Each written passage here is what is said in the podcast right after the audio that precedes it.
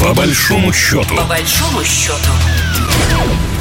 Здравствуйте, вы слушаете программу «По большому счету». Наша программа о самых важных, о самых актуальных темах, которые касаются нашего союзного государства России и Беларуси. Меня зовут Екатерина Шевцова. Вот какая новость э, появилась буквально на днях э, на Белте.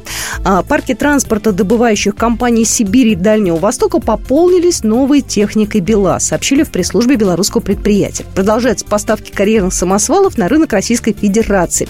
В частности, в угольные разрезы республики Саха-Якутия и Хакасия трассе Красноярского края и Новосибирской области поставлены БелАЗы грузоподъемности от 55 до 220 тонн. Вот мы сегодня и поговорим о нашем сотрудничестве в области как раз э, такой вот тяжелой техники. У нас на связи э, Иван Лизан, глава аналитического бюро «Сонар-2050». Иван Юрьевич, здравствуйте.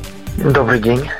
Мы и раньше дружили э, с Белазом, я веду э, Российская Федерация, да, и различные российские предприятия. За последние несколько лет, э, как только в отношении России были введены санкции, наше сотрудничество, мне кажется, усилилось. Вот вы это наблюдаете? Вы же давно следите уже за поставкой техники. Я знаю, не первый год, еще до санкций наблюдали. Сотрудничество всегда было достаточно плотным, а на новый уровень по своей активности оно вышло даже не в связи с СВО, а раньше. Дело в том, что Белоруссия, включая БелАЗ, под санкциями оказалась за несколько лет до начала СВО. Вот как раз аккурат после поствыборного кризиса в Беларуси 2020 года, когда Запад отказался признавать победу Александра Лукашенко, и там протесты были массовые. Вот тогда были введены достаточно серьезные санкции против БелАЗа, и он оказался отрезан от э, поставок различных комплектующих из недружественных стран. Ну, например, там, англичане отказались поставлять э, двигатели, где-то из Европы прекратили поставки краски, и тогда пришлось искать замену. В том числе заменили часть двигателей, ну, например, там из э, Коломны поставляют двигатели для БелАЗов. Поэтому активизировались мы по большому счету где-то вот 20-21 годы, а 22 год это уже как бы с нашей стороны скорее запрос на технику вырос, потому что уже под санкции попала Россия. И если раньше у горнодобывающей компании была опция выбрать технику, была возможность ну, липтер купить, условно Терекс или еще что-то заморское, заграничное, то теперь никаких альтернатив нет. Ну, точнее, собственно, альтернатив альтернатива, если не БелАЗ, то Китай. А специфика отрасли в том, что она очень консервативная. Там спрос зависит от э, цен на сырье, которые периодически совершают вот, различные колебания под э, воздействием общего состояния мировой экономики. Э, и еще сказывается всегда фактор того, что ну вот пользуемся техникой БелАЗа. Э, все бизнес-процессы на нее замкнуты, кадры обучены, сервисные центры есть, э, к технике привыкли и нечего менять, потому что заменить парк э, техники, условно, там, не знаю, с Липхера на Велас это будет стоить очень больших денег. Ну и обратный маневр тоже обойдется в серьезную копеечку. Поэтому отрасль очень консервативная. И там не всегда э, спрос год к году совпадает. Ну и если начали пользоваться определенными машинами, вот ими как раз и пользуются. Ну, это помогает Белазу. Ну, это помогает и нам, потому что мы тоже наверняка в какой-то степени экономим, ведь то, что раньше было, оно же наверняка было дороже. Мы не просто экономим, а мы еще и поддерживаем своего производителя, потому что мы как-то говорим про ПИЛАС, то мы, как правило, представляем один единственный завод в Жодино.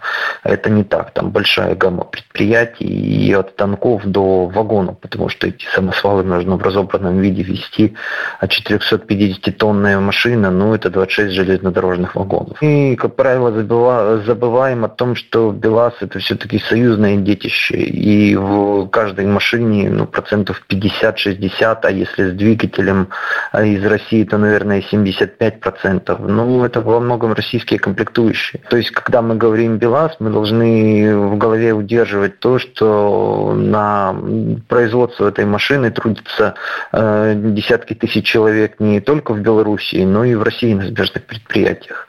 И это действительно союзный карьерный самосвал. Все это в комплексе позволяет деньги экономить, ну и тому же Белазу обеспечивать очень серьезную долю выручки. На Россию у них традиционно приходится от 50 и больше процентов. Доминирующая э, роль на российском рынке позволяет БелАЗу оказываться еще и в мировом топе производителей карьерной техники. У них около 30% мирового рынка. И это не только белорусский рынок, это еще и наш, потому что это союзный проект. Это абсолютно наша союзная история. Я знаю, что у нас и классы специально открывают. У нас здесь в России, там в Красноярске есть, уже учат э, студентов э, и тех, кому необходимо там пере, переучиться. Да, все-таки, знаете, водитель там легкового автомобиля, да, и человек, который э, занимается белазом, это совершенно разные вещи, да, это, ну, как, я не знаю, сравнить автомобиль, там, самолет, наверное, да, там же большая техника. То есть у нас тоже в это вкладывают деньги, как я понимаю, в обучение.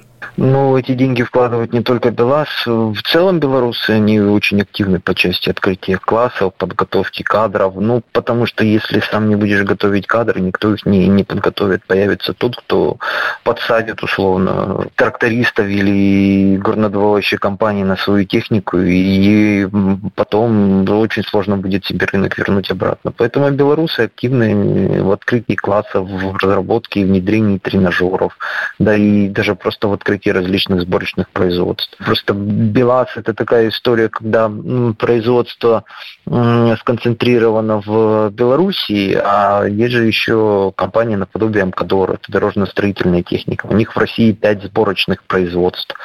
Э, Причем они берут завод, который уже бьется в предсмертной агонии, и реанимируют его, восстанавливают. А есть еще Гомсельмаш.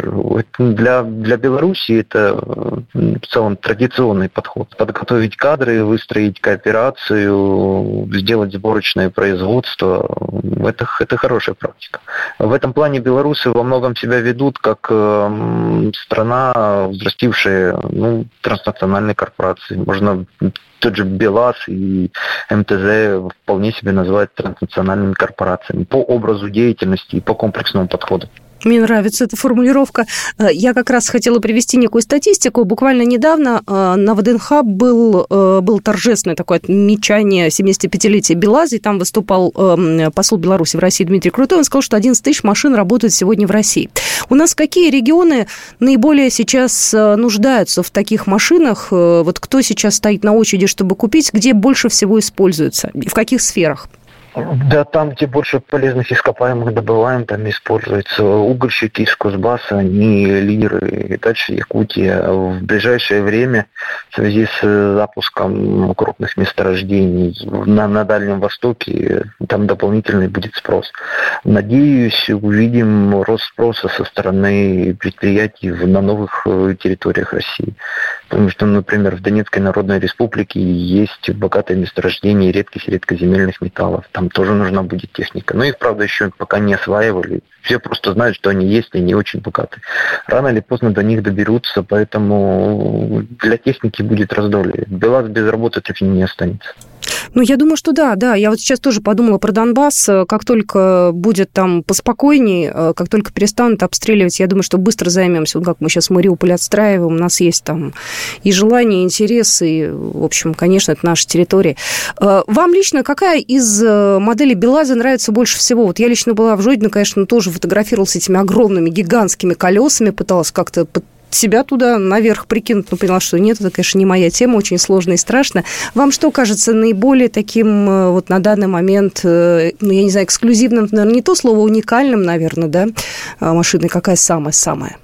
Ну, так уникальный, это 450-тонник, ну, там никаких конкурентов нет. А так, ну, нет у меня особых любимчиков. Я не управляю белазами, и у меня, скажем так, профессиональной деформации, я на все смотрю с позиции экономики. Вот, собственно, что нужно конкретному предприятию по грузоподъемности, то у них будет любимой техникой. Нужен 90-тонник, вот будет 90-тонник. Нужно на 130 тонн, ну и на 130 будет. Все зависит от э, экономики, а то, что БелАЗ все это может выпустить, ну это просто прекрасно на самом деле. Знаете, наверное, санкции пошли нам всем на пользу, потому что если бы было спокойное мирное время, возможно, и не задумались бы мы об этом, э, да, и не на, надо было вот так вот форсировать события. Можете с этим согласиться или наоборот, может, поспорить? Ну, в целом России стоит поблагодарить ее врагов за настойчивость и принципиальность. Они нам часто помогают э, сделать то, что мы бы не сделали при прочих равных условиях. А так, да, по большому счету и до санкций все было нормально с. Ну да, использовали и иностранные двигатели, но оказались от них отрезаны. И за это спасибо в России. В России производство таких агрегатов увеличится. Ну и на Минском моторном тоже э, свое не упустит. Поэтому, по большому счету, да, можно с вами согласиться, что наши враги нам помогают. Они не дают нам сидеть на месте. За это их стоит поблагодарить поблагодарить. Спасибо большое. Еще раз хочу представить нашего эксперта, глава аналитического э, бюро «Сонар-2050» Иван Ализан был сегодня с нами в эфире. Это была программа «По большому счету». Программа произведена по заказу телерадиовещательной организации Союзного государства. По большому счету. По большому счету.